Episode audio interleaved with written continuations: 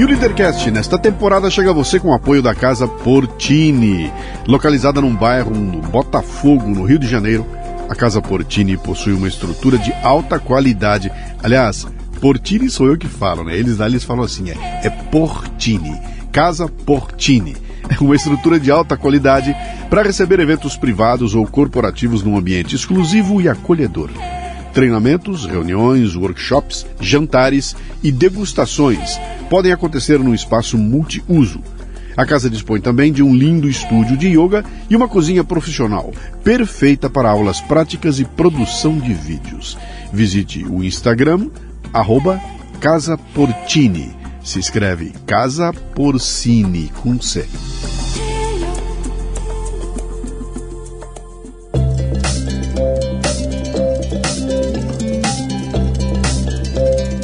Marca é um conjunto de expectativas, memórias, histórias e relacionamentos. E cabe a você trabalhar para que seus clientes tenham a melhor percepção sobre sua empresa e seus negócios. Bom, eu já sei que com relação aos serviços e produtos você está se garantindo, mas e quanto às memórias e relacionamentos? É aí que a gráfica Viena pode ajudar, com uma seleção de brindes que deixarão sua marca evidente na memória de seus clientes. São agendas, planners, cadernos, cadernetas e muito mais. Brindes originais e personalizados ou um projeto exclusivo, na medida de sua necessidade. Faça o download do catálogo em graficaviena.com.br e grave sua marca no coração e mente de seus clientes. Gráfica Viena, consciência ambiental e qualidade por natureza.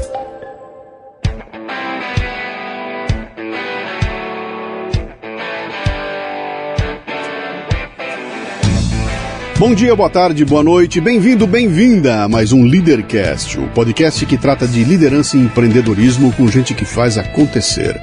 No episódio de hoje temos Léo Baptista, CEO da Pay for Fun, empresa de processamento de pagamentos online focada no mundo das apostas esportivas.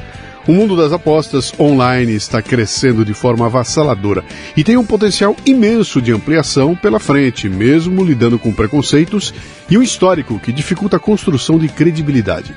Foi aí que a Pay for Fun focou seus esforços. Na total legalidade e transparência das transações, com um sistema bem ajustado, regulado e fiscalizado pelo Banco Central Brasileiro para atender seus clientes. Uma história de empreendedorismo, daquelas que dão gosto de ouvir. Muito bem, mais um Leadercast. Como sempre, eu começo contando como é que meu convidado chegou aqui. Estou eu, um belo dia, trabalhando quando entra um, um, uma consulta de alguém de uma empresa com um nome muito interessante, Play for Fun. Cara, nós estamos inaugurando um escritório, eu queria trazer sua palestra aqui. Eu falei que eu entendi o que, que era, fui lá e realmente era uma entrega de um, de um escritório. A gente vai comentar esse assunto aí. Fiz a palestra, só que no processo de fazer a palestra eu sentei, conversei com o pessoal, conversei com a diretoria, batemos um papão. E aí a gente fez o que o homem faz, né? Pô, cara, qualquer hora eu quero gravar com você, tá? Vamos lá, legal, vamos, vamos, a gente vai, vai, vai. E aí, homem, assim, nunca mais. Nunca mais. Vê. Aí tem que aparecer uma mulher, né? Juntar a gente. Né? Que vem juntar a gente da FSB Comunicação. Eu recebo um release oferecendo para bater um papo com o CEO Olha que da barato. Play for Fun. Eu bati o olho e falei, cara, agora vai ter que acontecer, né? Então, é assim que nós chegamos aqui. Eu começo a palestra. A palestra aqui, ó. Boa, palestra. É isso aí. Eu começo a nossa, a nosso papo aqui com três perguntas que são as únicas que são fundamentais. O resto pode chutar à vontade. Tá bom, Essas três lá. tem que acertar. Vai. Seu nome, sua idade e o que, que você faz. Ruim essas três, hein? Mas é assim que começa, Tá, cara. tá bom, vamos lá. Já começou difícil. Bom, Leonardo Batista, 43 anos, CEO da Pay for Fun. Perfeito. Nasceu onde, Léo? Aqui em São Paulo. Paulista da Gema? Paulista da Gema. Eita, Paulista da Gema. Tem uma história, um desvio no meio do caminho de Uruguai, 10 anos no Uruguai, É. mas sempre aqui em São Paulo. A gente vai descobrir isso aí. Tem Vamos irmãos? lá. Não, filho único. Filho único? Filho único, bolinha de gude no carpete, menino do Campo Belo aqui do lado. Aqui tá aqui pertinho. Aqui. Tô aqui do lado. Seu pai e sua mãe fazem, faziam o quê? Meu pai é engenheiro mecânico, minha mãe era secretária de escola. Meu pai se matou a vida dele inteira trabalhando em empresa Volks, Ford, sempre vinculado ao Auto automotivo. auto executivo. Isso. isso. Você. Qual era teu apelido quando você era criança? Husky, sempre foi. Sempre foi, porque eu sou. Percebe-se que eu sou pouco branquinho, Aham. olho claro e sempre adorei frio. Então, Husky, Husky, Husky ficou a vida inteira. Na minha família, pior, na minha família depois foi colégio, adolescente, até hoje. É Husky. Até hoje. O que, que o Husky queria ser quando crescesse? Maluquice, químico. Químico, químico e astronauta. Quando eu era bem moleque, astronauta. O astronauta eu consigo entender. Agora, químico, cara, de onde Então, vem isso? Maluco, sei vem lá, veio do colégio, eu comecei com aula de ciências e tal, adorei aquela história, meu, e misturar A com B virar C, e, uh, químico. Aí, Uhum. E foi cursar química? Nada a ver, nada a ver, mudou tudo no meio do caminho. Como é que foi, cara? Pra onde a vida Ah, levou? primeiro que eu com 10, 11 anos de idade, eu resolvi que eu queria ganhar dinheiro. Aí, festinha de prédio. Tinha bailinho, né? Na minha época, 43 anos, bailinho de prédio. Sim. Falei, bom, se os caras contratam uma pessoa, a gente contrata uma pessoa para vir aqui fazer o som, por que eu não posso fazer o som? Eu gostava de música, sempre gostei. Ficava esperando a música tocar no rádio para gravar. Aí vinha a vinheta do rádio no meio da música, você já cancelava, gravava de novo. Bom, comecei como DJ com 11 anos de idade. Atenção você que está nos ouvindo aqui, que é bem jovem. Existia um negócio chamado fita cassete, há muito tempo atrás, e a gente ficava com ela engatada, ali, Engatada. esperando quando a rádio fosse tocar aquela música e torcendo pro DJ não falar no meio da No música. meio da música. Deixa tocar inteira, não Nem fala soltava nada. a vinheta, né? Soltava a vinheta. Para, espera tocar de novo. Ai, que loucura, cara. Bom, aí eu comecei com 11 anos, eu comecei como DJ, mas bailinho de prédio. Depois, com 12 anos, eu fui fazer, fui fazer um curso de DJ, fui me especializar. Ganhando dinheiro, ganhando uma graninha com Ganhando 11 uma anos. graninha. Com Então você 11, começou a 12 trabalhar anos. com 11 anos de idade. 11 anos de idade, basicamente. Você sabe que hoje seu pai e sua mãe seriam presos, né? Ah, seriam. Provavelmente. Não, abusavam de mim, né? Não, brincadeiras à parte, assim, eles sempre, sempre, sempre, sempre Incentivaram. me incentivaram. Acho que essa veia empreendedor Legal. Eu acho que meu pai sempre me incentivou, acho que por ele ser alto executivo de empresa também, ele voa, faz o que Uhum. você quiser fazer sempre, e sempre me incentivou e a me buscar nas festas e tal, porque era Qual é, tarde. a, qual é a sensação que tem uma criança de 11 anos de idade, cara? Quando termina a festa e chega alguém e dá um, dá um bolinho de dinheiro e é fala: uma- aqui está a paga pelo teu trabalho. Que Uma que é? realização monstruosa, fora que te dá uma noção monetária gigantesca. Uhum. Primeiro que tudo bem, eu não vou ser coxinha, tão coxinha ao ponto de falar que eu sempre fui responsável, né? Claro. Ah, você. Bom, você, como eu, entende, eu sempre fui fã de bonequinho, jogava RPG, Claro. videogame pra caramba. Então eu gastava, eu queimava tudo Uhum. no começo. Mas você vai pegando. Você vai pegando, você vai percebendo que quanto mais você trabalha, mais você ganha. Mais difícil é ganhar, porque trabalhando bastante você ganha mais, trabalhando menos você ganha menos. E aí você aprende a dar um valor pro Uhum. Dinheiro muito rápido. E, e aquilo que você fazia é interessante, porque eu fico imaginando a cabeça de um garoto de 11 anos, cara, percebendo que é, a- ele controla o que vai acontecer naquele ambiente. Sim. Então, se ele botar uma música rápida, o pessoal vai levantar para dançar rápido. É. Aí ele vai dar um. Então, ele, cara, eu estou sob controle desse monte de gente que tá. Cara, isso é muito louco. Uma das sensações mais bacanas que tem, ainda mais para um moleque. Aham. Então eu segui nessa linha, eu fui fazer curso de DJ e tudo. Toquei, toquei, cheguei a tocar em casas em São Paulo, Tango Tango, Image Club, toquei em umas casas lá, Krypton. Sim. Olha só, né? Pessoal mais novo não deve estar entendendo nada É, do que a gente está é, falando aqui, sim. mas tudo bem. Toquei na noite, só que ao mesmo tempo que eu tocava, eu jogava vôlei. Com esse físico lindo que eu tenho, mas Uhum. eu jogava vôlei. Aí eu fiquei numa dúvida existencial. Noite, DJ, dia, vôlei. Sim. E pra piorar, eu comecei a mexer com informática. E aí minha vida zoneou inteira. É, caiu na tua mão um videogame, um game. Videogame eu comecei com MSX, É. aí fita cassete em TK83 rodando o joguinho ligado na televisão. Vamos lá.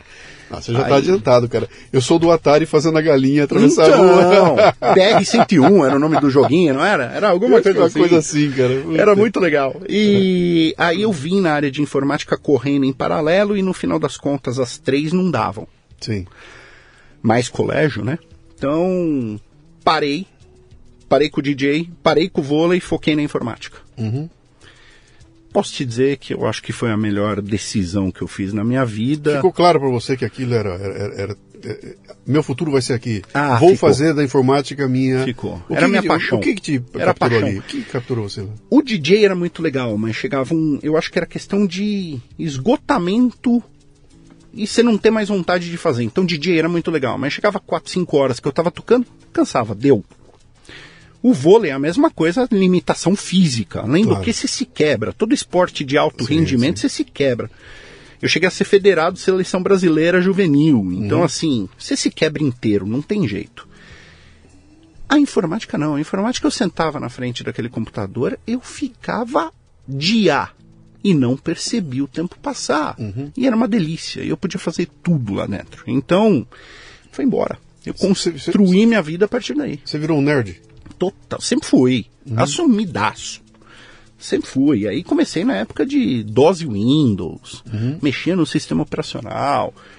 Você Me foi fundo, foi aprender programação tudo, é, Fui, é. fui numa época que meu, a molecada E- que tá escutando nem sonha. E na escola, cara? O que, que você foi tirar um diploma? Um, Então, essa história é bacana também, porque por mais que meus pais me incentivavam, na época eu estudava de manhã, e meus pais, quando chegou na oitava série, aquela mudança que não tinha nona na nossa época, era Sim. oitava, pro primeiro colegial. Oitava série, meus pais chegaram, "Ô, o que, que você vai fazer, colegial e tal, pra onde você vai? Porque o meu colégio encerrava na oitava série.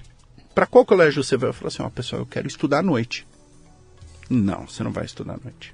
Por que não? Não, porque você não vai estudar à noite, a gente não quer, porque é perigoso. Noia de pai e mãe. Sim. Acontece. Bom, fui fazer um colegial normal. No Embi Morumbi. Tem filhos? Tenho, Você tem um de filho? sete anos. Então, Você já entende a noia do pai, Já, mas totalmente. E super respeito. Tá. Super respeito. É. Só que você tem que se pôr na pele pra entender, né?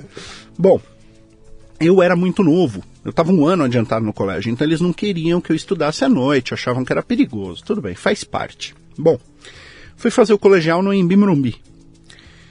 Primeiro ano, 76% de falta. Menor nota, 7,5.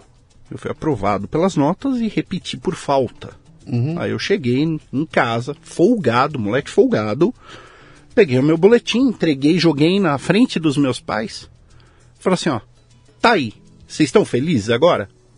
Posso estudar à noite e fazer o que eu quero? Por quê? Eu queria fazer colegial técnico de processamento de dados. Já focado na área. Aí meu pai olhou para minha mãe, meio que perderam o argumento. Assim, meu, você vai jogar teu dinheiro fora mais um ano, não é o que eu quero fazer, não adianta. Aí conversei com eles, eles conversaram entre eles, acho que chegaram à conclusão que eu era teimoso demais. Me colocaram no colegial técnico. Seis meses no colegial técnico, processamento de dados, eu estava dentro de uma empresa trabalhando. Que idade- 16 anos. que- 16 anos. 16 anos. Fui Ah. trabalhar na Schenker do Brasil. É a maior empresa do mundo de logística. É uma empresa alemã. Eu tinha um cargo super importante na empresa. Operador de impressora e estagiário que fazia PowerPoint. Ai, Eu não podia delícia, deixar faltar cara. papel na impressora. Era o meu Sim, trabalho. Sim, E aí de mim, né? sim. Bom, e aí começou. Eu entrei na área de informática e aí eu fui embora. Fiz processamento de dados, três anos, me formei. E aí eu tenho umas, umas histórias curiosas aí com relação à faculdade. Eu não sou formado, né? Eu não tenho Ah, superior. então isso que eu ia te perguntar. Você tem um diploma técnico de processamento de Técnico. dados e no superior você não seguiu. Não seguiu Eu, na realidade, eu tentei.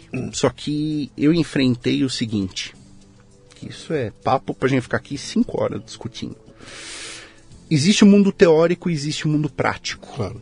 Quando você conhece o prático, e lembrando que eu entrei numa empresa com 16 anos de idade, quando você conhece o prático demais, o teórico meio que perde a graça.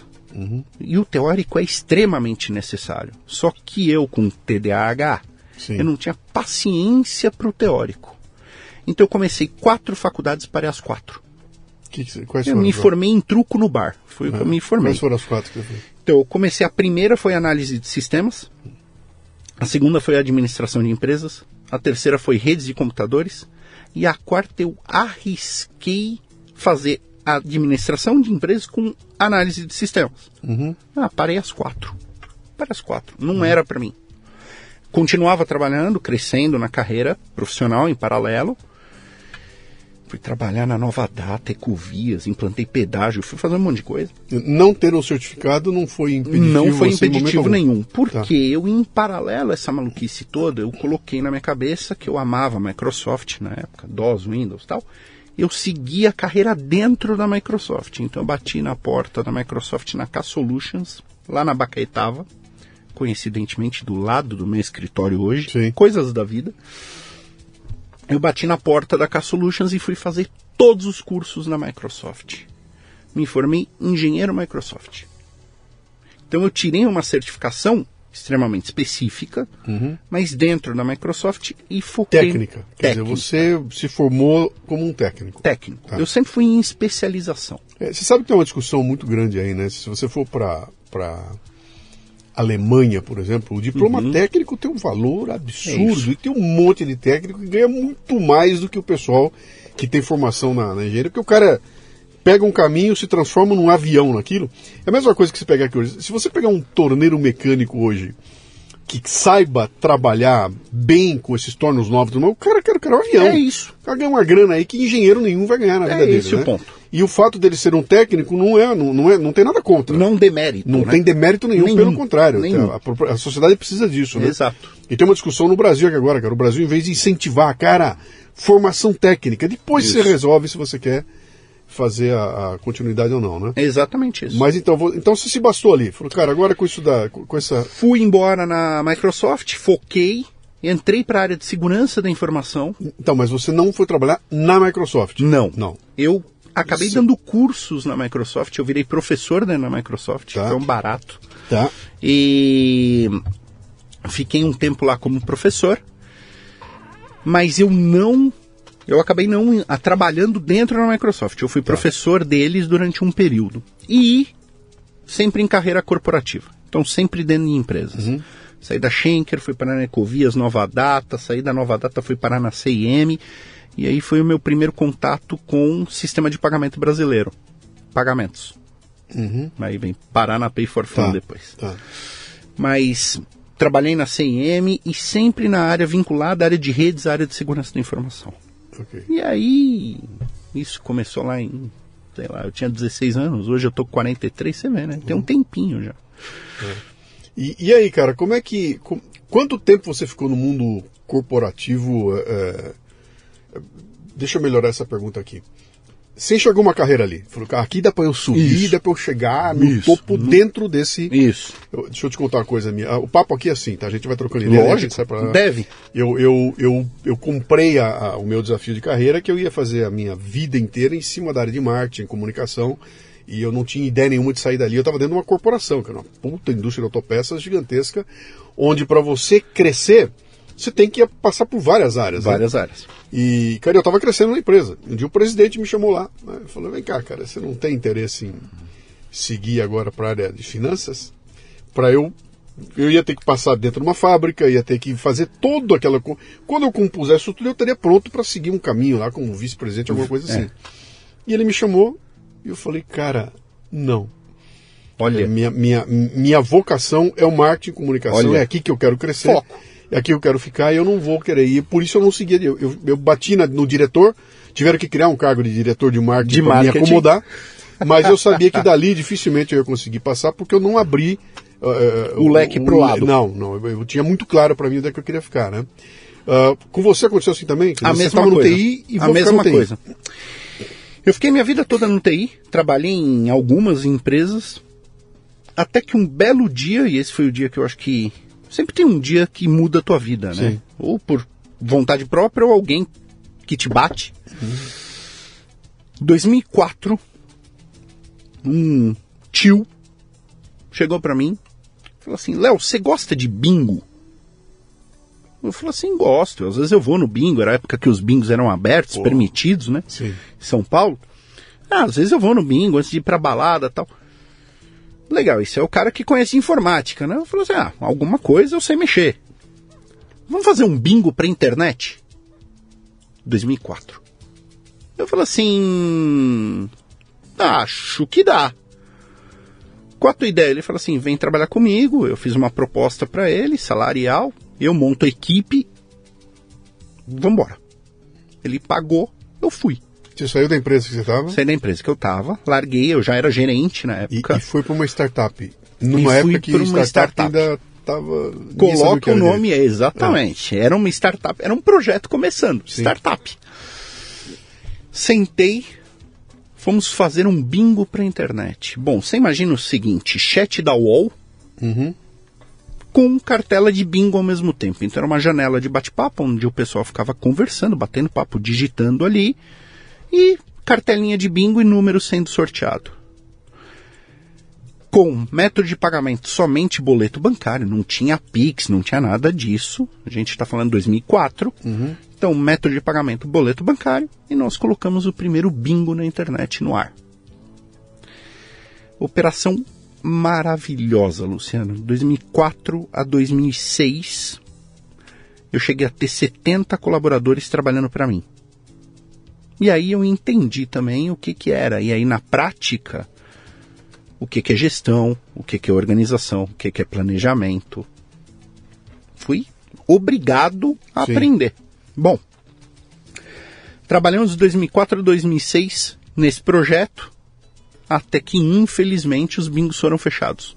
É, essa é a pergunta que eu ia fazer você. Quer dizer, nessa época não havia uma regulamentação. Ele existia. Não, tinha, tinha regulamentação, tinha, não sim. tinha. Os bingos eram permitidos, operavam com licenças estaduais na época, super transparente. Tinha bingo no meio da Avenida 23 de Maio, na Rua Aquele Augusta. navio gigantesco, lembra daquele Gigantesco, prédio? Era, então, por era uma isso. caravela. Tinha o uma bingo caravela Imperatriz, gigante, tinha Sim. uns bingos assim mon- monumentais, assim, então assim super liberado. Só que tivemos o fechamento e nossos servidores de toda essa operação estavam aqui em São Paulo, estavam aqui no Brasil. Eu recebo a ligação Local Web, meus grandes amigos da Local Web, inclusive, um abração para todos eles.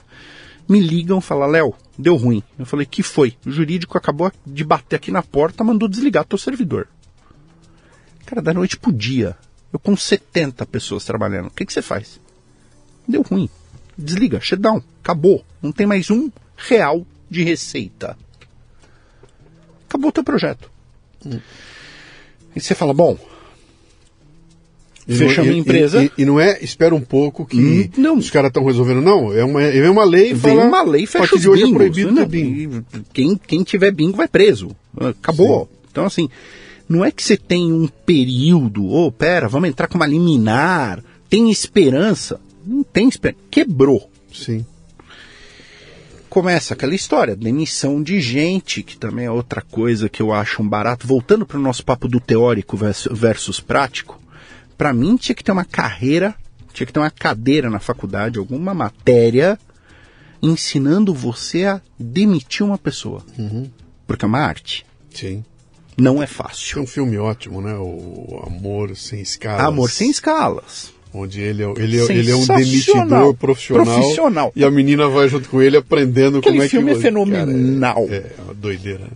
Bom, ah, tive que demitir 70 pessoas. E o que, que eu ia fazer nesse meio do caminho? Bom, o pessoal da Local Web me chamou, eu ia trabalhar com eles, inclusive eu ia sair dessa área de jogo. Eu amava estar na área de jogo. Aprendi a jogar pôquer paralelo, história paralela, tá? Aprendi a jogar pôquer com 5 anos de idade, Luciano. Olha só. Meu avô, É. de 80, com um moleque hiperativo em casa, não tinha o que fazer, pegou um baralho me ensinou a jogar o pôquer de cinco cartas, o tradicional, 5 anos de idade. Bom, eu sempre tive vinculado ao mundo do jogo. Mal sabia eu. Bom, fechamos a operação. Mandei todo mundo embora. Quando eu estava para pagar a luz do escritório, e aí começam as coisas engraçadas da vida.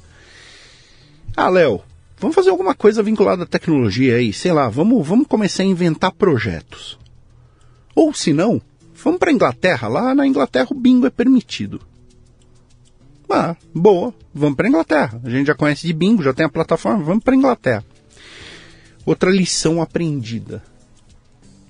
Você não vai para um mercado extremamente maduro, Sim. Criado, constituído, achando que você vai ser o rei da cocada preta. Esquece que você não vai. Não vai acontecer. Então nós fomos para a Inglaterra, quebramos a cara de uma maneira monumental. O que, que esse bando de brasileiro querendo fazer bingo aqui na Inglaterra? Sendo que na Inglaterra uma criança de 4 anos sabe o que é aposta esportiva, jogo, tudo. Quebramos a cara, jogamos mais dinheiro fora. Eu, nessa altura do campeonato, eu era sócio já na empresa, tinham me oferecido um pedacinho, uma participação. Voltamos ao Brasil, constituímos o primeiro site de relacionamento focado no público LGBTQIA+. Eu estou falando em 2009. Uhum. Olha, à frente do tempo, a loucura não estava, o mundo não estava preparado na época para um É, site. Era, era um Tinder gay? O que, que Era, era? era um Tinder gay, era um par, perfe- par perfeito gay. Sim. Focado que naquela época nem sonhava em existir. Nós criamos, ficamos seis meses no ar, o site morreu, não teve aderência. Ah, tentamos de tudo. Bom, acabou, acabou, obrigado, vou voltar para o mercado de trabalho. O pessoal da Local Web batendo na minha porta, vem trabalhar com a gente. Então eu falei, bom, pessoal, vou voltar, né? Pena que não deu certo. Histórias da vida. O sócio do meu tio, eram os dois sócios principais da empresa, o sócio do meu tio estava em Miami. No aeroporto de Miami encontra com um cara que era o diretor da nossa concorrência na época do bingo. Tá? Então, na nossa época do bingo online, nós somos os primeiros. Sempre depois que você cria alguma coisa, aparecem outros. Sim. Apareceu. O outro cara era um cara chamado Almir. Eu admiro, admiro ele demais até hoje. O Almir e o Peter se encontram no aeroporto. O Peter chega, ô Almir, tudo bem? Como é que você tá? O Almir, ah, tô bem, Peter, e você? Ah, tô mal, né, cara? Aconteceu aquilo lá em 2006, quebrou a gente, quebrou todo mundo. Ele falou assim, quebrou a gente não, quebrou você. Peter, como? Não, quebrou você, cara. E todo mundo que parou de jogar com você veio jogar comigo. Peter fez aquela cara de interrogação. Jogar o quê? Como assim jogar, cara? Você é louco, você é preso, você é... Aí o Almir chegou pro Peter e falou assim, onde é que tá na lei no Brasil que o jogo online é proibido? Eles fizeram a lei pros bingos físicos. Sim. Logicamente que teve aquela comoção geral na época, desliga tudo, para tudo, tal. mas não tem lei para o jogo online no Brasil. E no Brasil, na Constituição brasileira, que não está estritamente proibido é permitido. Sim. Acendeu aquela lampadinha na cabeça do Peter. Pô, mas como você está fazendo? Aí o Almir estava pegando um voo para Montevidéu, Uruguai. Ah, eu tô com operação fora do Brasil, só para não correr risco. Então eu tô fora do Brasil, a operação tá fora do Brasil. Tirei licença de jogo internacional mundo afora e tô operando lá de fora. Internet é aberta, os brasileiros entram no meu site, só que o meu site em vez de ser .com.br é .com, tá lá fora. E tá todo mundo que jogava com você tá jogando comigo. Inclusive Peter, olha, explodiu, viu? Obrigado. E foi embora. O Peter me liga do aeroporto de Miami, eu fechando a porta do escritório para entregar o escritório. Ô Léo, quanto tempo você coloca o site no ar? Eu falei, que site, Peter? O nosso lá, o Caro Coroa. Falei, você tá louco? Você quer ser preso? Eu não quero ser preso, eu gosto da minha vida. Não, preso, cara, quanto tempo você coloca no ar? Eu falei, sei lá, acho que dois dias eu coloco o site de volta no ar, tem que ver como é que tá o código tal. Dá um jeito, arruma algum lugar fora, só tem que ser fora do Brasil. Arruma um servidor fora do Brasil e coloca no ar. Eu já te ligo, eu tô indo pro Uruguai. Fica eu com aquela cara de. O que, que aconteceu? Né? Aí eu não sabia se eu ligava pro pessoal da local web e falava, pessoal, ó, eu ia começar na segunda-feira, isso era uma sexta.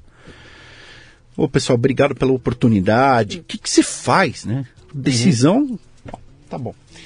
Eu, logicamente, eu liguei pros caras da local web, agradeci e falei assim, olha, gente, eu acho que vai começar um projeto novo aqui, eu vou ficar, porque o meu sócio é um louco, eu vou nessa e vambora. Tem um espírito de empreendimento aí que. É, é, isso é muito doido, né, cara? Ele te, te- ele te obriga a fazer loucura, né, bicho? Te morde. É, é, é aquela história, você tem a. você tá numa encruzilhada, tem dois caminhos, tem um plano lindo, maravilhoso e um íngreme todo arrebentado. O empreendedor olha para aquilo e fala, qual que eu escolho? Cara, eu vou no íngreme É, lógico, todo eu vou arrebentado, naquele. porque lá tem pouca gente É e isso. deve ter um puta de um ganho ali que eu não vou encontrar aqui. Aqui É. tá cheio de gente, cara. É isso. Você mais um aqui, não, eu vou lá no outro lado, né? É isso. É. E a veia do empreendedor para risco é diferenciada, né? Eu acho que a, a palavra risco para quem é ela que empreendedor define- é é, é diferente. define, é. diferente. Então acho que a gente tem um limite a risco maior. Fiquei, coloquei o site no ar num servidor no Canadá. Aí o Peter me liga do Uruguai. Ô, pega um avião, vem pra cá. Nós vamos colocar essa operação no ar de volta. Eu falei, cara, eu não tô entendendo nada. Ele só pega o avião e vem. Eu fui pro Uruguai, encontrei com ele lá. Ele me contou a história toda, que encontrou com o Almir no aeroporto, blá. Tá bom. Vamos colocar o site no ar, de volta, do jeito que ele era. Só que agora, olhando o concorrente, que agora o Almir, que era o cara na época, vamos olhar tudo que ele tem. Mudou o mercado, mudou a tecnologia, mudou um montão de coisa. Fomos correr atrás. Quanto tempo fazia que vocês tinham saído Três lá? anos. Três anos. Três anos. Cara, três anos no mundo digital é três séculos. Séculos. É. Séculos. Tinha mudado tudo. Primeiro que não era mais só bingo. Sim. Era bingo, cassino, slots e poker. Já não era mais só bingo. Segundo que método de pagamento, que era só boleto bancário, era boleto bancário, transferência bancária funcionando 24 horas. Então mudou operação, mudou tecnologia, mudou tudo. Vamos aprender da noite pro dia e colocar esse negócio Cara, lá. esse recebimento não podia ser feito no Brasil. Não, então era tudo feito no Brasil e aí começa a brincadeira da Pay for Fun. Era tudo feito no Brasil. Empresas de contabilidade que prestavam serviços para essas empresas lá de fora. O problema era o seguinte: primeiro, chegar na porta do banco e falar que você estava operando o jogo a dinheiro. Sim. Ninguém falava. Até porque se falasse, o banco ia chegar e falar assim, amigo, obrigado. Então, todo mundo falava que vendia CD na internet. Só que operava jogo. E o segundo grande problema era como esse dinheiro, porque minha operação estava no Uruguai, Sim. como é que esse dinheiro saía do Brasil para ir para o Uruguai para pagar o pessoal que estava morando lá? Sim. mais a licença de jogo de fora, mais não sei o que. Bom, eu descobri aí que é o seguinte: que hoje é o jeito que todo mundo opera. Empresa no exterior, com licença de jogo do exterior, então existem licenças de jogo internacionais. Curaçao, Malta, Isle of Man, Gibraltar. Licenças de jogo do exterior, plataforma sediada no exterior, servidores fora, empresa fora. Tudo isso funciona. Você coloca na internet e começa a oferecer. Como é que fica a questão de recebimento Sim. e pagamento de prêmio? E esse foi um sofrimento nosso, operacional, de 2009 a 2017, quando eu saí dessa empresa.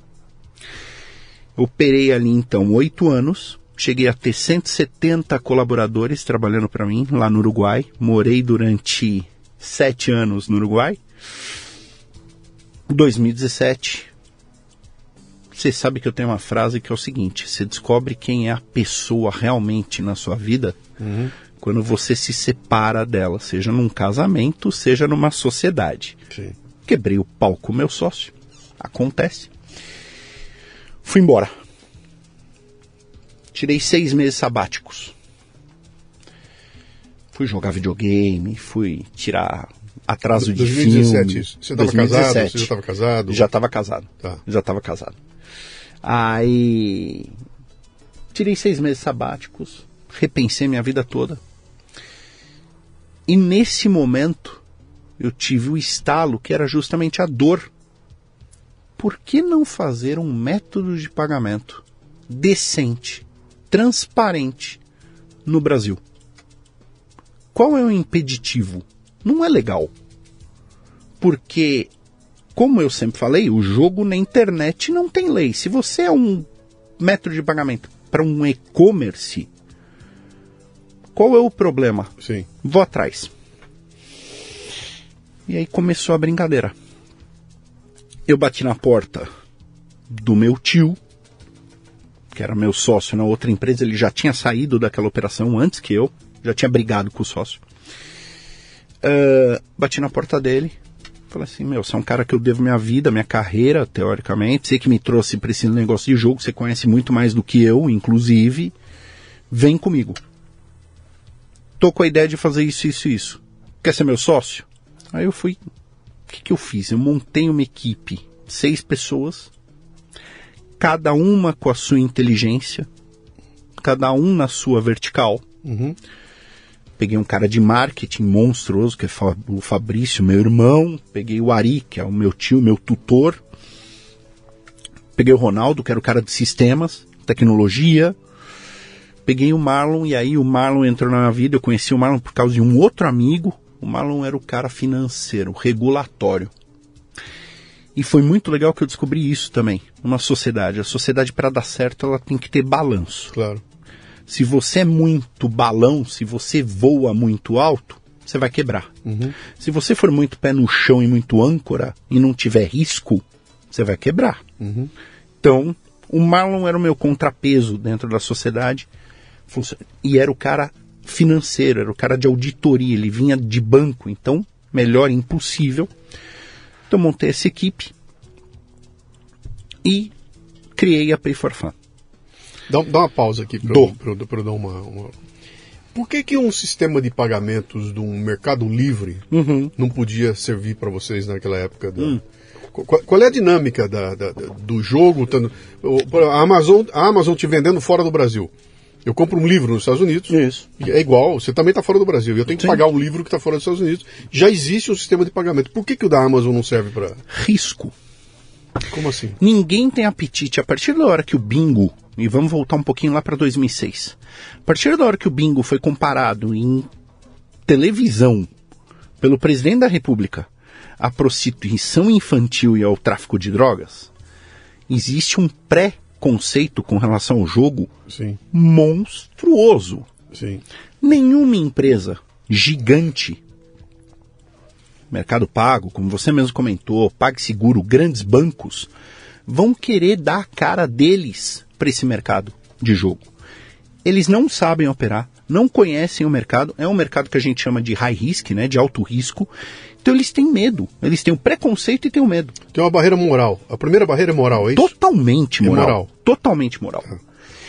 Mesmo com dinheiro na mesa. Muito. Cara, tem grana de montão muito aqui. dinheiro na mesa. Que é- o que você está colocando para mim é uma perspectiva muito doida, né, cara? Porque ah, se você for ouvir o que dizem aí, cara, para um. O que move um capitalista é dinheiro.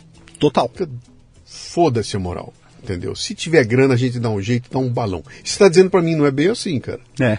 Há um preconceito tão grande, sabe? Tem uma barreira moral uma barreira. tão grande que mesmo um caminhão de dinheiro, os caras falam, não vão entrar nisso. E os caras já são tão grandes, aí entra a brincadeira também da startup e do apetite ao risco.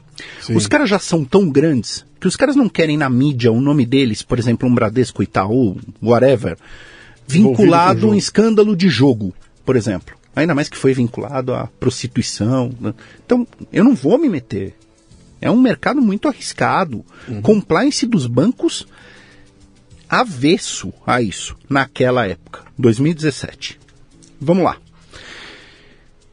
Juntei a equipe, falei assim, como é que a gente faz isso no Brasil de maneira legal? E aí entra uma curiosidade, olha só como é que são as coisas. Você no começo, quando a gente começou aqui, você falou play for fun. E é pay for fun. Você sabe. play. Não, mas você sabe. Olha só, era o nome original da empresa, tá? Era Play for Fun. Era Play for Fun. Você acertou sem querer. Aí, o que, que aconteceu? Na hora que eu fui atrás dos domínios da empresa, internet, eu falei, vamos buscar o URL, né? Vamos registrar. Play for Fun estavam todos ocupados. Todos, não tinha mais. playforfun.com.com.br. Tava tudo ocupado. E vamos pensar, vamos pensar. Eu falei assim, ué, mas não é para método de pagamento? Pay, pagar. Pay for fun. Na hora que eu fui ver o Pay, tava tudo liberado.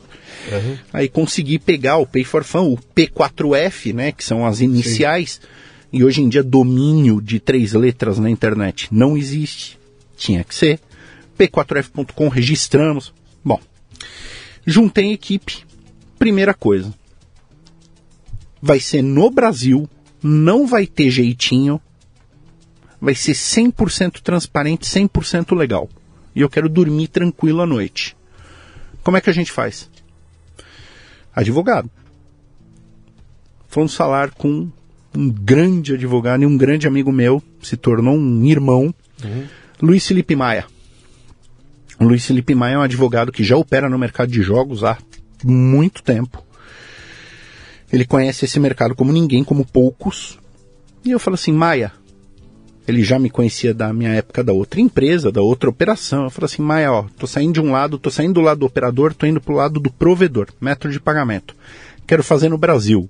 Ele se arrumou na cadeira, né? Assim, tá. E eu quero um parecer legal teu para bater na porta dos bancos, eu vou falar pros bancos que é jogo. Ele, tá. Me dá um tempo. Dei duas semanas para ele, ele me apareceu com um parecer legal justificando por A mais B mais C que o serviço de cobrança para empresa internacional que provê jogo, que o jogo na internet não é proibir, blá, blá, blá, blá, blá, me deu parecer legal. Eu peguei o parecer legal, inflei o peito, peguei o Marlon, que era o meu sócio da parte financeira, e comecei a bater na porta dos bancos falando o que a gente ia fazer.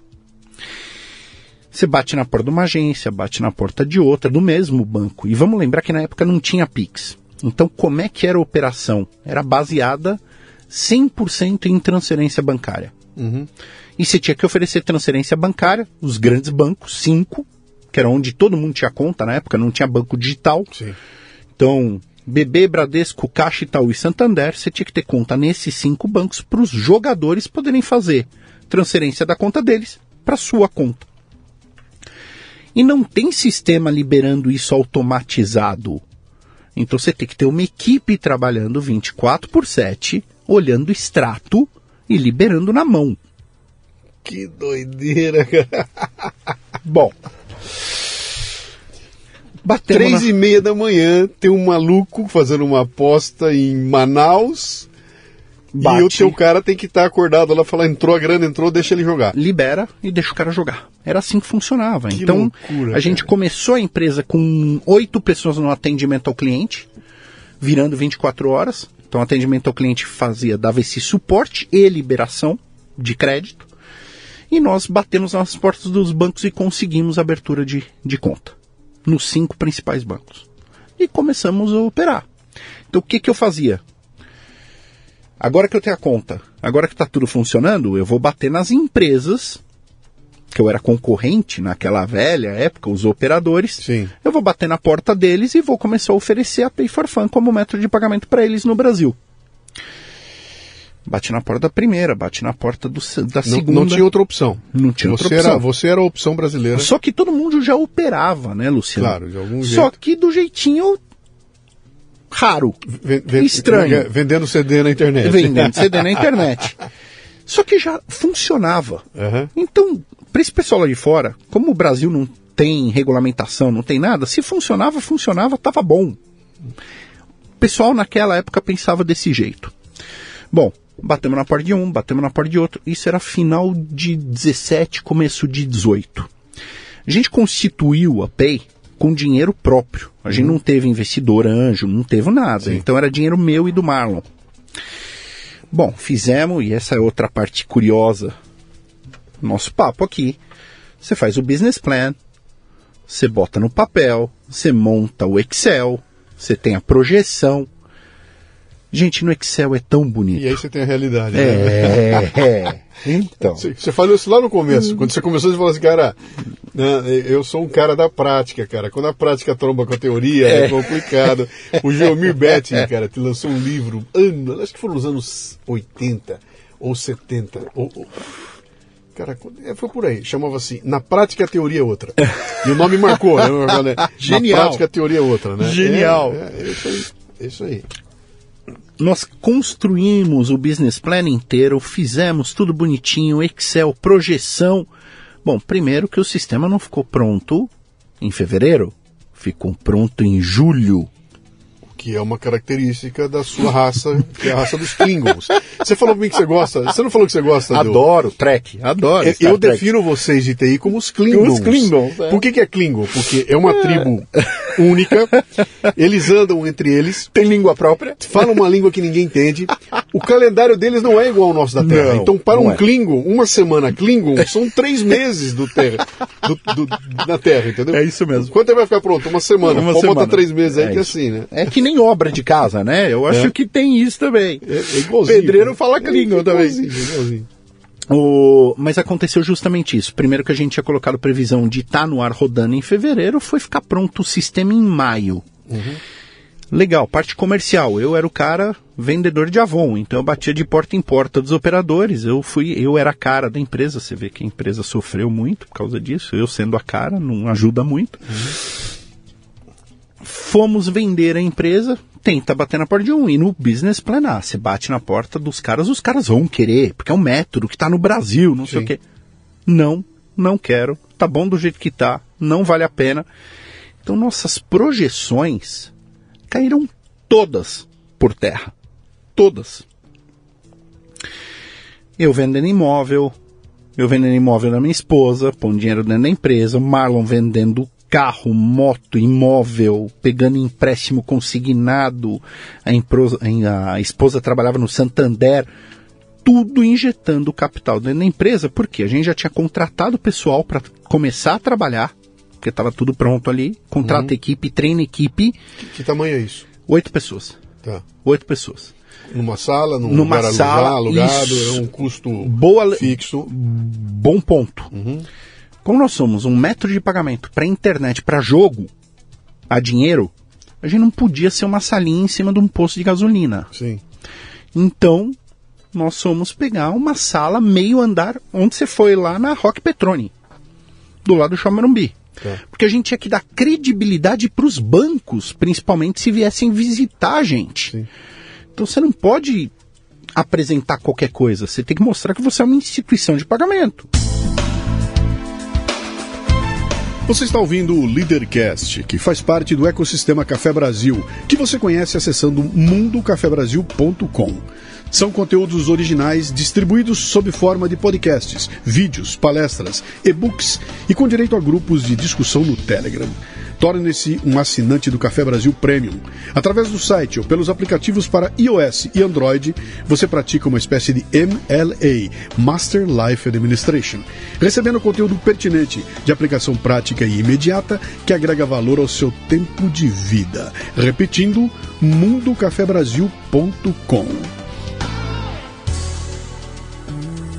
Você não está desenvolvendo uma empresa, uma startup, um projeto, um sistema, seja lá o que for, para atender cliente, para responder questões técnicas, para uh, orientação, para venda de sapato e tênis. Você está mexendo com grana. Grana. Cara.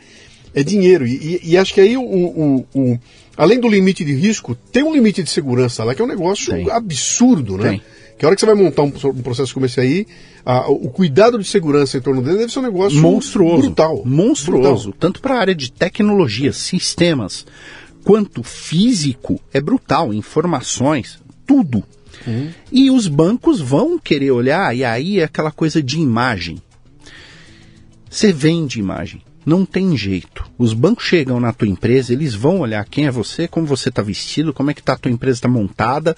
Não tem jeito. Sim. Bom, deu tudo certo, conseguimos as contas nos bancos, tal, não sei o que, só que tudo isso custava demais. A estrutura, por mais que a gente tenha, tenha conseguido seis meses de liberação do aluguel para fazer reforma no lugar, tudo, aluguel começou a bater na porta, condomínio batendo na porta todo mês, oito pessoas, salário, a gente não tinha mais grana e não entrava. Cara, vamos lá. 2018. Vamos... 18. Tá. Bom, final de 2018, nós tínhamos dois clientes, faturamento super baixo, super aquém do que estava no business plan. Cara, isso daqui não tá virando, não tá virando, daquele tremendo desespero, tal, não sei o que, meu, o que, que a gente tá fazendo de errado? Não é possível. Acabou meu dinheiro. Acabou o dinheiro do Marlon aluguel vencido três meses, a gente recebe uma ação de despejo. Olha só. E numa época que não existia home office, né? Pré-pandemia. Ninguém tinha Sim. o conceito de home office que tem hoje. Sim. E para pegar a equipe e mandar todo mundo para casa e falar assim, ó, fechou a empresa, para tudo, vai todo mundo trabalhar de casa. E a gente ia perder o nosso escritório, que a gente já tinha colocado uma tremenda grana lá dentro, e os bancos precisavam ir lá visitar de tempo em tempo. Então, assim, se a gente entrega, se a gente sofre o despejo, quebrava. A gente quebrava.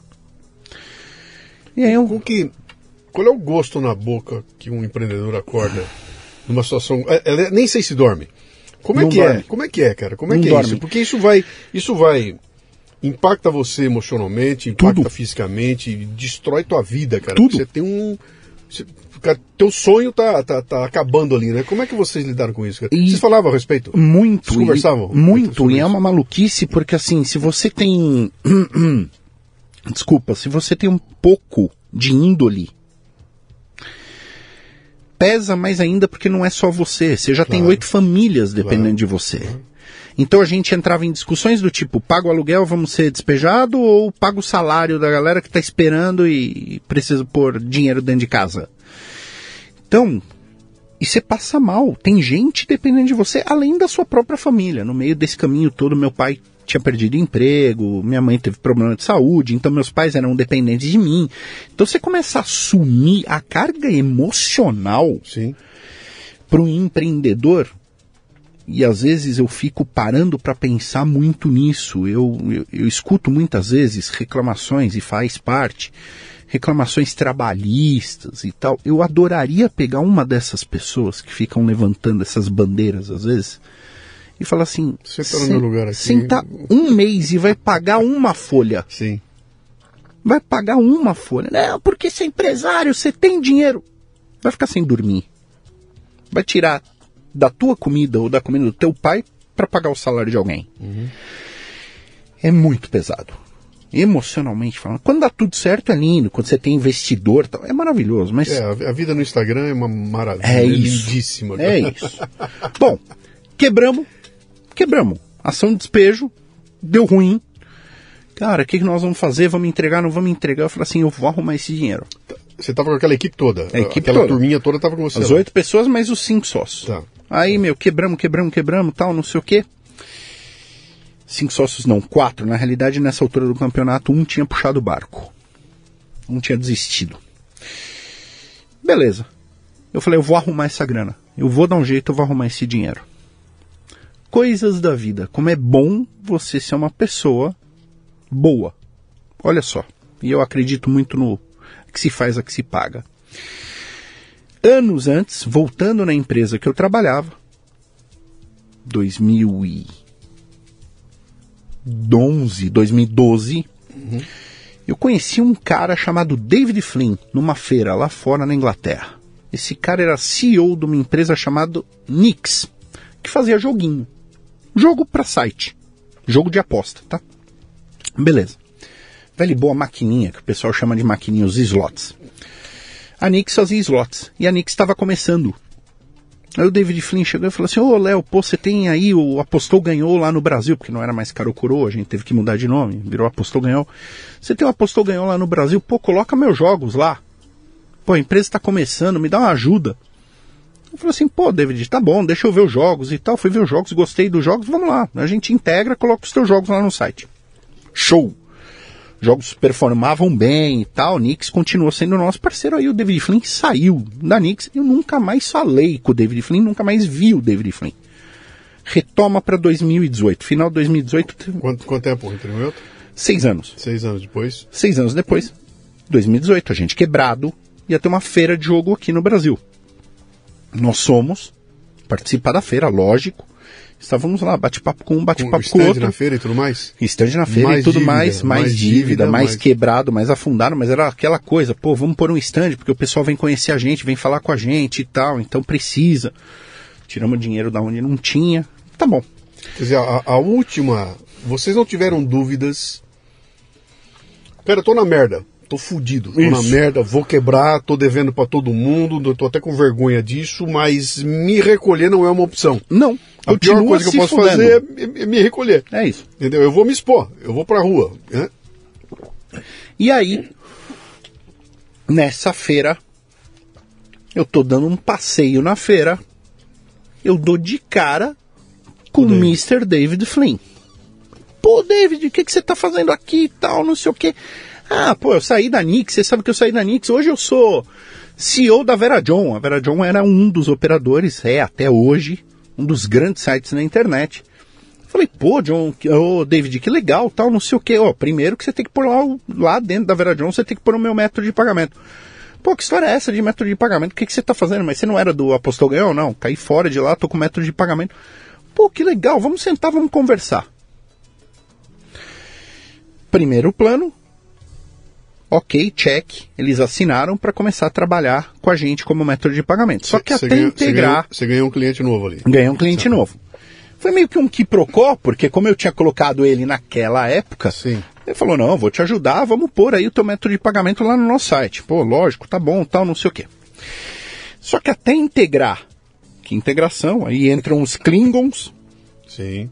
três meses viram nove, tá bom. O David chegou e falou assim, ó, e como é que é essa história de método de pagamento aí no Brasil? Como é que vocês estão fazendo? Fala mais. Aí a gente chegou e falou assim, plim, vamos buscar dinheiro, anjo.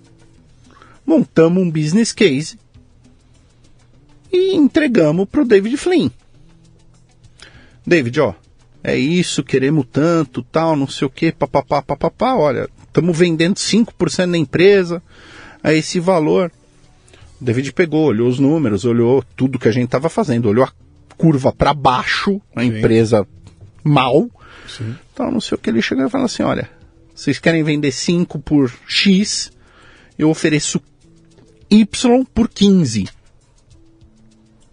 Um olhou para a cara do outro, já começamos a rir, porque achamos dinheiro para poder pagar o aluguel. A gente ia ser colocado na rua. Tá fechado, David, brigado, tal, não sei o que, manda a grana. Bom, São David.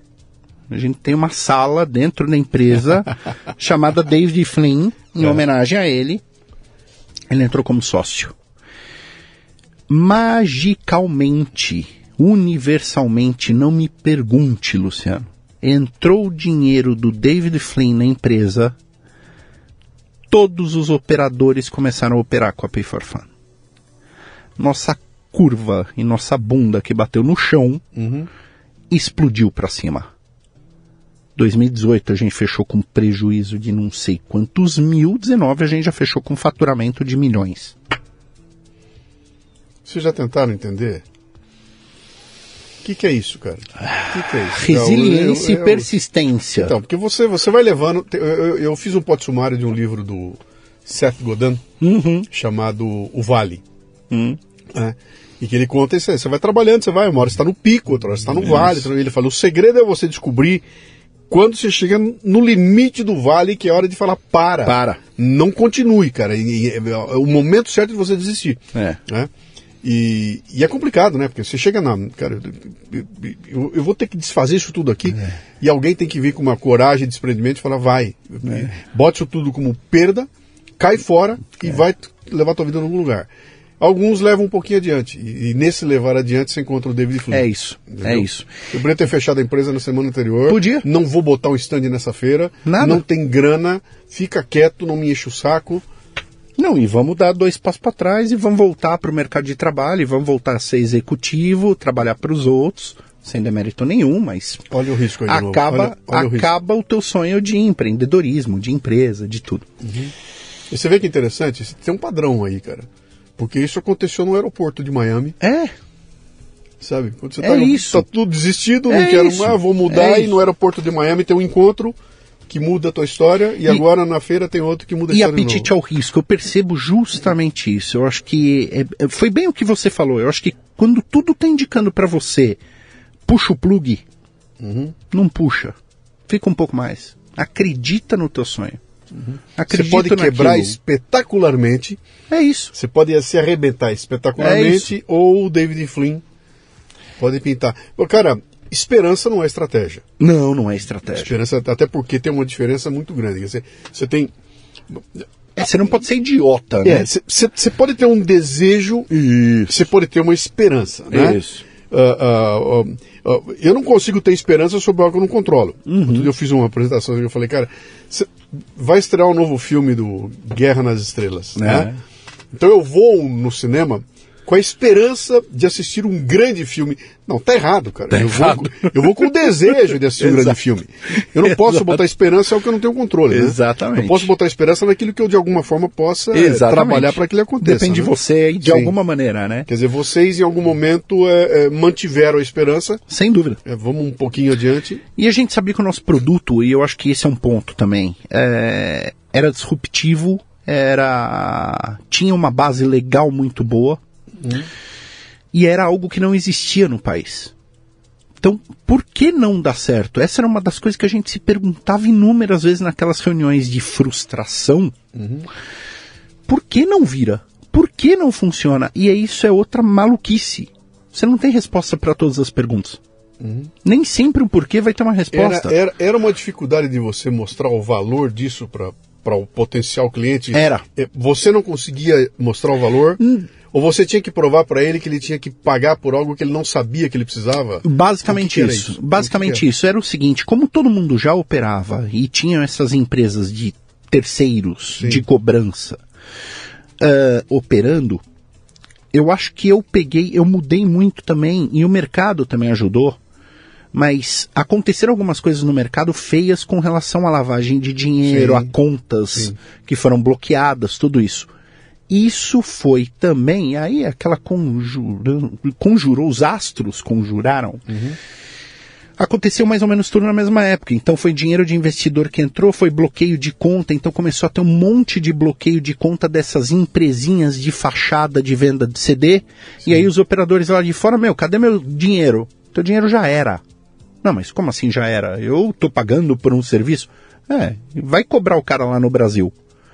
Que seguro você tem? Quem é o cara? Quem é a empresa? E aí as empresas começaram a se conscientizar que eles tinham, às vezes, milhões em contas bancárias do Zezinho das couves. Sim. E aí qual a governança, qual o compliance, qual a segurança que essas empresinhas dão para esses caras? E a gente está falando desde o operador pequeno até o gigante Poker Stars da vida. Então os caras começaram a olhar para o mercado brasileiro e falaram assim: bom, Brasil, primeiro que é um território gigantesco, monstruoso, tem muito dinheiro, o potencial é maravilhoso, mas o risco é muito grande. Trabalhar com essas empresinhas não dá. Pô, quem trabalha direito no Brasil? Plim, pay for fun. E aí é o poder também do fazer correto e trabalhar direito. A partir da hora que você trabalha bem, o boca a boca é monstruoso. Então, quando, e olha a loucura da história, quando a gente montou o parecer legal e a gente conseguiu as contas nos bancos, a gente tinha um outro problema que era mandar o dinheiro para fora. Como o Zezinho manda o dinheiro para fora, eu não posso falar aqui no teu podcast porque Sim. dá problema. Como a gente mandava o dinheiro para fora, nosso dinheiro era limpo. Nós éramos uma empresa de cobrança bonitinha, com origem do dinheiro, tudo. Batemos na porta dos bancos de câmbio, falando assim: olha, nós temos aqui 100 mil que tem que ir para a empresa X lá fora. Tá aqui como a gente compôs os 100 mil, tá aqui os dados da empresa lá de fora, inclusive UBO, o dono da empresa, tudo. A gente tinha um compliance gigantesco. O banco de câmbio pegou e falou assim: tá bom, você não tá fazendo nada de errado, vou pegar o teu dinheiro, vou mandar para fora. Lógico, o oitavo banco de câmbio que a gente bateu na porta aceitou trabalhar com a gente. Na hora que o operador lá fora recebeu o dinheiro dele, Limpinho, no prazo. em um ou dois dias úteis, o pessoal levava às vezes um mês para entregar o dinheiro. Recebeu em dois dias úteis, com taxa de câmbio justa. Sem meterem a mão no dinheiro dele, começou word of mouth, né, cara? Sim. Começou. Cresceu, cresceu, cresceu, cresceu. Pay for fun, pay for fun, entrega, pay for fun, pay for fun, pay for fun. Cara, 19 nós explodimos. Então, assim, pra você ter uma ideia, eu terminei 2018 com três operadores. 2019 eu terminei com 60. Que doideira, cara. 2020 batemos 200. É? E aí hoje nós estamos com 367 sites operando com a gente. Todos do exterior. Todos no exterior. Todos o mesmo E no. Brasil não tem ninguém. No Brasil não pode. Não pode. E teve uma outra mudança muito grande também na mesma época de 2018, que foi a assinatura do presidente Temer legalizando as apostas esportivas. E isso é uma loucura no nosso Brasilzão Sim. querido. No Brasil você fala que pode, mas você não fala como. Sim, Existe uma diferença enorme entre legalização e regulamentação. Sim, sim. É na regulamentação que mora toda. Aí, os do's É e don'ts, né? O que você É. pode e o que você não pode. E aí rolou isso. A partir da hora que o Temer canetou, último dia dele como presidente, inclusive, ele canetou e legalizou as apostas esportivas, tudo que é site bet, se hoje você liga a TV é bet pra tudo Sim. que é lado, tudo que é site bet falou, vamos pro Brasil, é legal. Não falam como, mas é, vamos operar. E esse mercado explodiu. Hoje, para você ter uma ideia, dos 40 clubes entre Série A e Série B do Brasileirão, dos 40, 36 tem patrocínio de casa de aposta. Antigamente, você batia num clube de futebol e falava, eu tenho dinheiro de aposta, eu quero patrocinar o clube, e o clube batia a porta na tua cara. É. Então mudou. O mercado Cara, inteiro eu, mudou. eu, eu vejo a- a- o que aconteceu comigo, né? Eu, com o meu, com o meu podcast pequenininho, meu sitezinho e tudo mais, o volume de, de demanda que eu passei a receber de gente do mundo inteiro. Cara, vem cá, eu quero botar uns banners aí, velho. É isso. Quero botar no. Eu pago adiantado. É Então, isso. eu- é- é- foi tão louco É isso. que eu, eu, eu falei, eu não vou entrar porque eu não sei como é que esse negócio funciona. Então. Deixa eu esperar um pouco para ver essa coisa esclarecer, né? Sabe a corrida do ouro? Sim. Vamos voltar lá na época dos portugueses, espanhóis. Corrida do ouro. É a nova corrida do ouro, é o Brasil no mercado das apostas mundiais. Então hoje esse mercado, Luciano, é assim. Ninguém sabe o valor dele. Quem fala que sabe ou dá um número, Sim. tá errado. Eu desafio a me provar o contrário. Ninguém sabe o tamanho desse mercado. Eu tenho uma estimativa que dos 210 milhões de brasileiros, pelo menos 100 milhões já fizeram algum tipo de aposta. Pelo menos metade da população brasileira já fez alguma coisa relacionada à aposta. Loteria, aposta esportiva, bingo, bicho. Sim. O Brasil é um país de jogo e o movimento desse mercado é algo astronômico. E aí o que aconteceu com a gente que foi muito legal? 2021 a gente bateu o trigger do Banco Central de 500 milhões de reais em movimentação em um ano. O Banco Central bate na tua porta e falou: bonitão, quem é você? Porque teus números estão legais aqui Sim. e ser obrigado a passar por uma diligência tipo sanguíneo do meu pai e da minha mãe. E aí a gente aplicou a licença como instituição de pagamento no Banco Central. Então, Pay for Fun, instituição de pagamento SA. Nós batemos na porta do Banco Central e falamos: Banco Central, eu quero uma autorização. Eu quero que você me regule, me autorize a trabalhar como instituição de pagamento, já que eu bati o trigger, o valor, mesmo eu trabalhando no mercado de jogo a dinheiro. Bom, Bugou os caras lá dentro aí. e olha a loucura. É. Bom, normalmente, uma instituição de pagamento se aplica a licença. Existem instituições que estão há três anos esperando a licença do Banco Central. A nossa saiu em nove meses.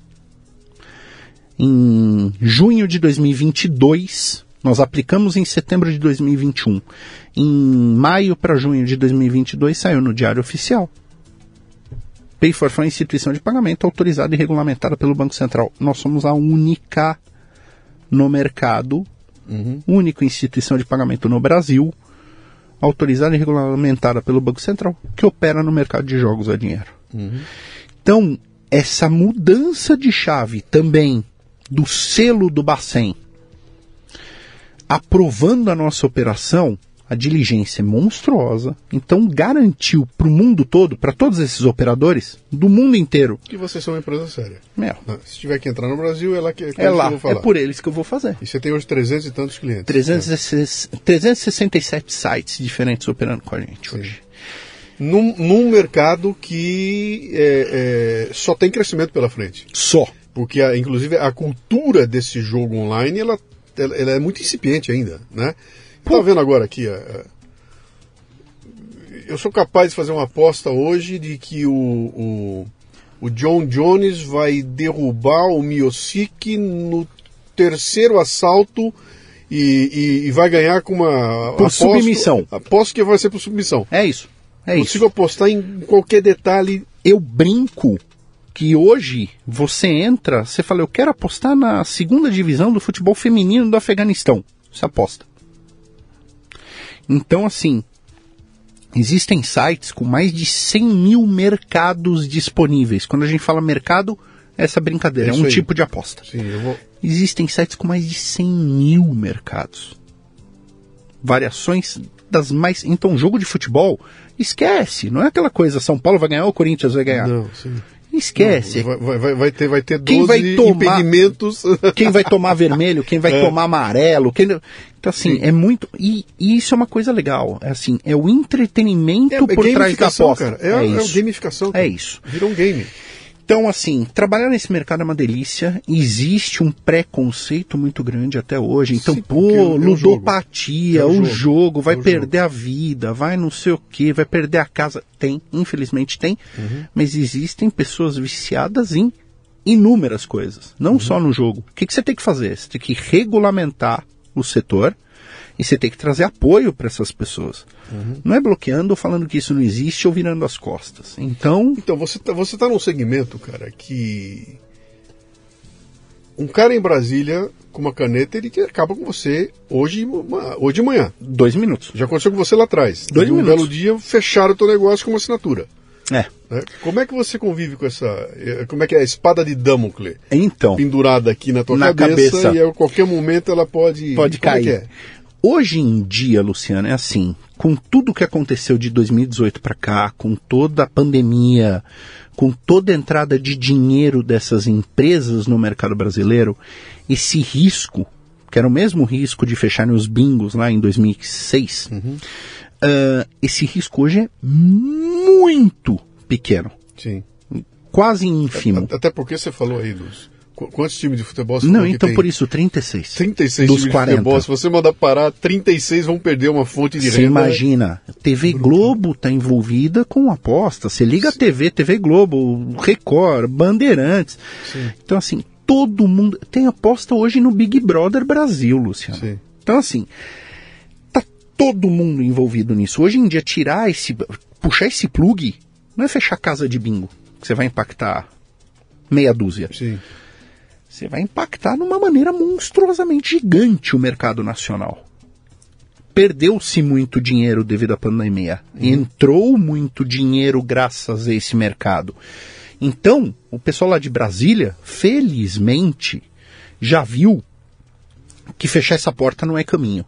Proibição não é mais o caminho. Então, felizmente, nós hoje nós temos dois cenários muito bacanas em Brasília, que é um decreto que está para ser canetado regulamentando as apostas esportivas e nós temos uma lei que está correndo no Senado, a 442, que fala sobre todas as outras verticais e a liberação de todas as outras verticais. Quando eu falo vertical, é cassino, bingo, tudo, liber- jogo do bicho. Então, assim, vai legalizar tudo. E aí vai ter um cassino aberto aqui em São Paulo. Sim.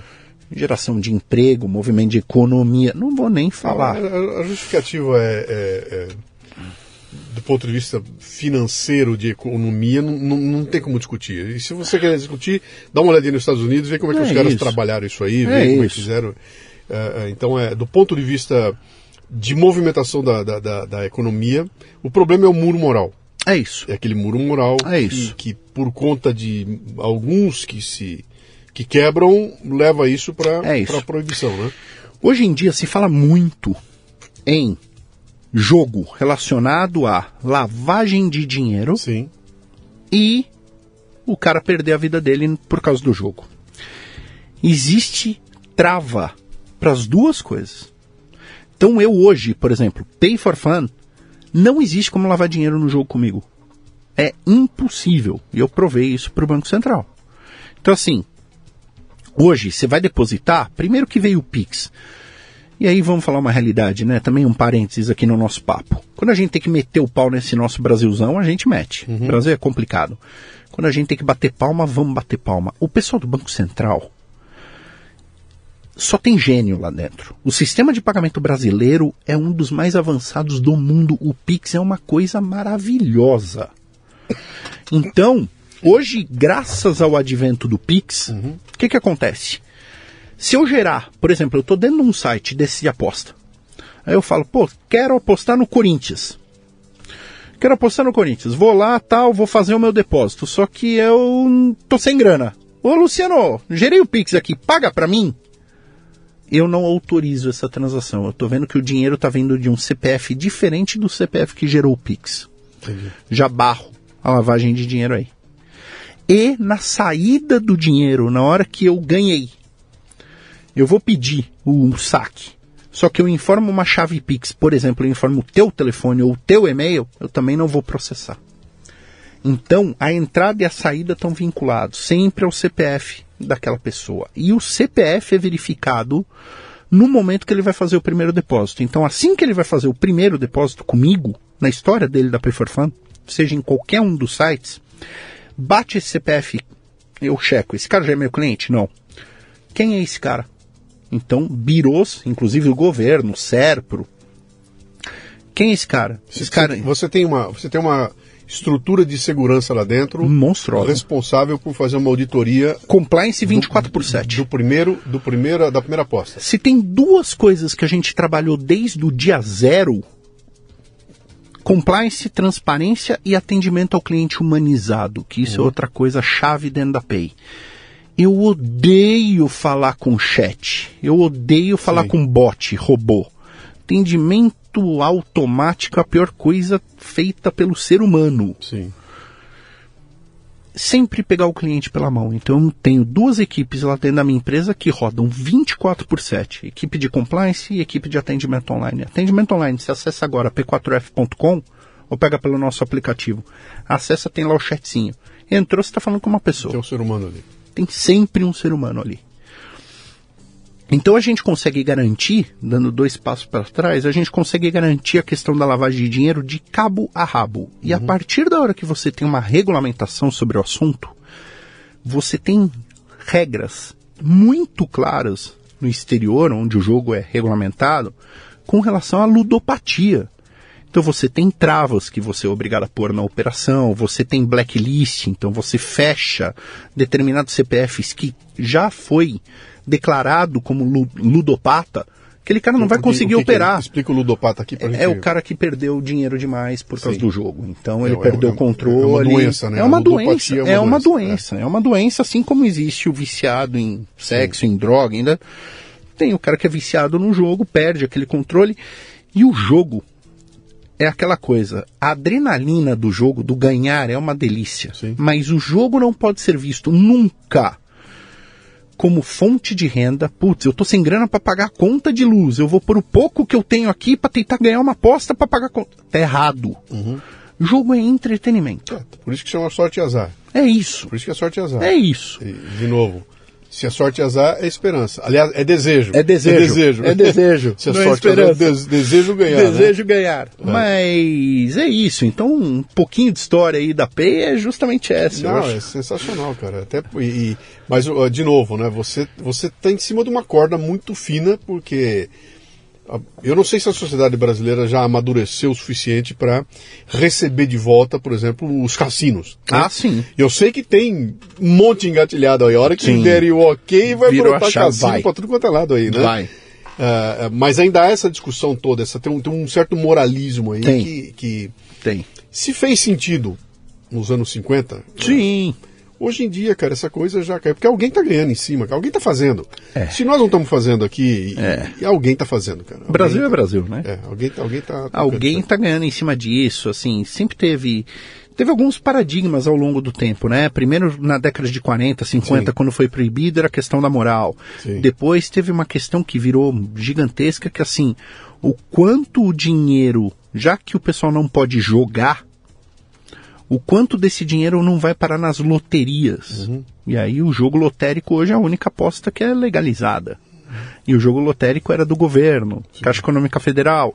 Então tem uma série de barreiras que foram sendo quebradas, que é por isso que eu te falo, lógico, existe esse medo, existe esse medo. Hoje a Pay for Fun está expandindo para o mercado latino-americano, então nós estamos indo para novos mercados para diluir esse risco também. Então, Sim. Peru, México e Chile, a gente vai começar a operar nesses três mercados até o final desse ano.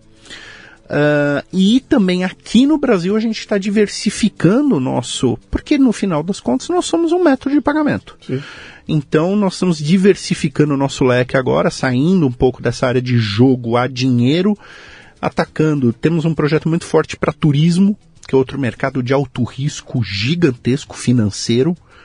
O que o pessoal dá de calote no turismo, Luciano, você não tem ideia. É então é um mercado, como a gente já conhece muito o mercado de alto risco que é jogo, a gente vai entrar com tudo nesse mercado de turismo. Os e-sports estão aí, né? Os electronic uhum. sports, os videogames, os jogos, todos estão aí. A gente está entrando nesse mercado também com uma parceria bem legal que a gente vai anunciar logo logo. Então, tem muita coisa bacana é, acontecendo. Então, não tem limite. Cara. Não, não tem limite. O crescimento dessa área de... Não tem limite. Envolve o game, né? O jogo. É o, o, envolve o jogo, é, um negócio... Isso é só olhar a molecada, né? Ah, eu estava eu tava vendo outro dia, eu vi, eu vi um. O pessoal estava fazendo um estudo lá comparando a indústria do cinema com a indústria do jogo. Do jogo. Cara. Dá até vergonha. O pessoal do é. jogo compra o cinema, mastiga e cospe. É tão grande que é. É isso. É, é, é um mercado gigantesco, né? E, e tá longe de mim. Eu, eu, eu, tô, eu tô afastado desse jogo aí. Eu, eu olho para aquilo e falo, cara, como? Ele é, é bilionário, né? Tem um estudo, só para só te dar um número, existe uma estimativa por parte do governo federal, e é por isso que eu te falo que ninguém sabe. Uma estimativa do governo federal em arrecadação de imposto com apostas esportivas duas vezes a arrecadação anual do álcool mais o cigarro vezes dois. Que loucura, cara. Essa arrecadação já acontece hoje? Não. Então, o que, que é onde está indo esse tá dinheiro está tá indo parar no ventilador. Como não está regulamentado, Exato. ainda não se estipulou não. um jeito de você. É esse é o problema. É por isso que por isso que todo mundo fala. Hoje o cenário está legalizado. Não, todo mundo está operando aqui, contrata empresa de marketing, empresa de atendimento. Só que para onde está indo o imposto? Para lugar nenhum. Ninguém paga imposto. Sim. Então esse é o problema que o governo que a gente já foi inclusive para Brasília, conversou com o pessoal do Ministério da Economia, graças ao nosso vínculo também com o Banco Central, a gente conversa muito lá. Eles estão preparando e o Haddad, semana passada, deu uma declaração muito forte nesse sentido. Ele falou que até o final do mês de março, uhum. Vamos ver, mas até o final do mês de março eles começam com a taxação dos sites de aposta esportiva. É uma receita monstruosa para o Brasil. O Brasil precisa de dinheiro. É uma receita legal. Uhum. Eu acho que a gente tem que parar com essa hipocrisia em torno do jogo. O jogo está aí. O jogo existe desde que o Brasil é Brasil, desde que o mundo é mundo. Jogo do bicho que o diga. Então tem que acabar com essa hipocrisia. Traz para a luz. Taxa taxa de uma maneira correta que não inviabilize o negócio. Uhum. Então, a como vai ser taxado, a questão impositiva também é super importante. Não adianta o governo chegar e falar assim, vamos taxar 35% do movimento. Não é assim que funciona. Vai entender. Ah, vamos taxar o jogador. Cada aposta que o jogador ganhar, nós vamos taxar. Tá errado. O jogador vai. Hoje ele não paga imposto. Pô, se o governo vier bater na minha porta e pegar 30% de tudo que eu ganhar toda santa vez, eu não vou ficar pagando esse imposto, eu vou jogar lá fora. E aí você incentiva mais ainda o mercado ilegal. Sim. Então, como fazer é super importante. Tem muita gente boa em Brasília que sabe como fazer. Tem um grupo de empresas que já foi para lá, inclusive a própria Pay for Fun, que deu várias dicas de como fazer da maneira correta. Eu aqui do meu lado só estou torcendo para isso acontecer. É, Tá, e tá, da melhor cê, maneira possível. Você está no melhor assento da casa. Ah, né? eu. Você está esperando o show começar na melhor cadeira da casa. Depois de muito sofrer. É. Imagina, Depois de muito sofrer. Muito legal. Vem cá, quem quiser então conhecer vocês, se eu tiver com o meu site de aposta e quiser de alguma forma trabalhar com vocês, conhecer, então é P 4f.com p4f.com p4f.com arroba p4f é, é, As Instagram. redes sociais? Não, é, rede social. Ah, rede social arroba Pay for Fun P4F. Tá, e, esse, sempre que for for é o 4, o número 4. É o 4. Pay 4 Fun. Pay 4 Fun, Pay 4 P4F, tudo tá, junto. P4F, tá bom. Isso. E Cara, aí, legal, baita, baita história aí. Bicho. Só entrar em contato com a gente, a gente vai ter o maior prazer do mundo. Sim de poder trabalhar junto. É um mercado, como eu falei para você, é um mercado maravilhoso Uhum. e vai vir para o Brasilzão para trazer muito dinheiro e muito emprego. Sim. É isso. Tomara, Já faz isso hoje. Tomara, que dê, que dê tudo certo lá. Eu Valeu, vou, lá visitar, vou lá visitar vocês. né? Eu Demorou, fiz a palestra, eu né? fiz Você a palestra, palestra? de inauguração do- Então. do, do, do, Do escritório novo. né, cara? Eu Vou lá voltar para ver como é que tá Não, vamos lá, vamos lá. Ficou uma, meu, ficou muito lindo, tá muito Legal. gostoso. O pessoal, como a gente tava falando agora há pouco, né, antes da gente começar, o pessoal gosta de estar lá dentro. Eu acho que essa é outra dica, se a gente puder dar para finalizar aí, preparem um ambiente agradável para os seus colaboradores. Sim. Isso é uma vantagem. Ah, não é dinheiro jogado no ventilador mesmo, faz diferença. É uma demonstração de respeito para quem Exatamente isso. contigo. Exatamente isso. Cara, grande Luciano, papo, cara. Bem-vindo, obrigado. cara. Obrigado, novo obrigado aí. pela oportunidade Sucesso, aqui, cara. viu, Valeu, obrigado mesmo. Abração. Abraço. Muito bem, termina aqui mais um Leadercast. A transcrição deste programa você encontra no leadercast.com.br.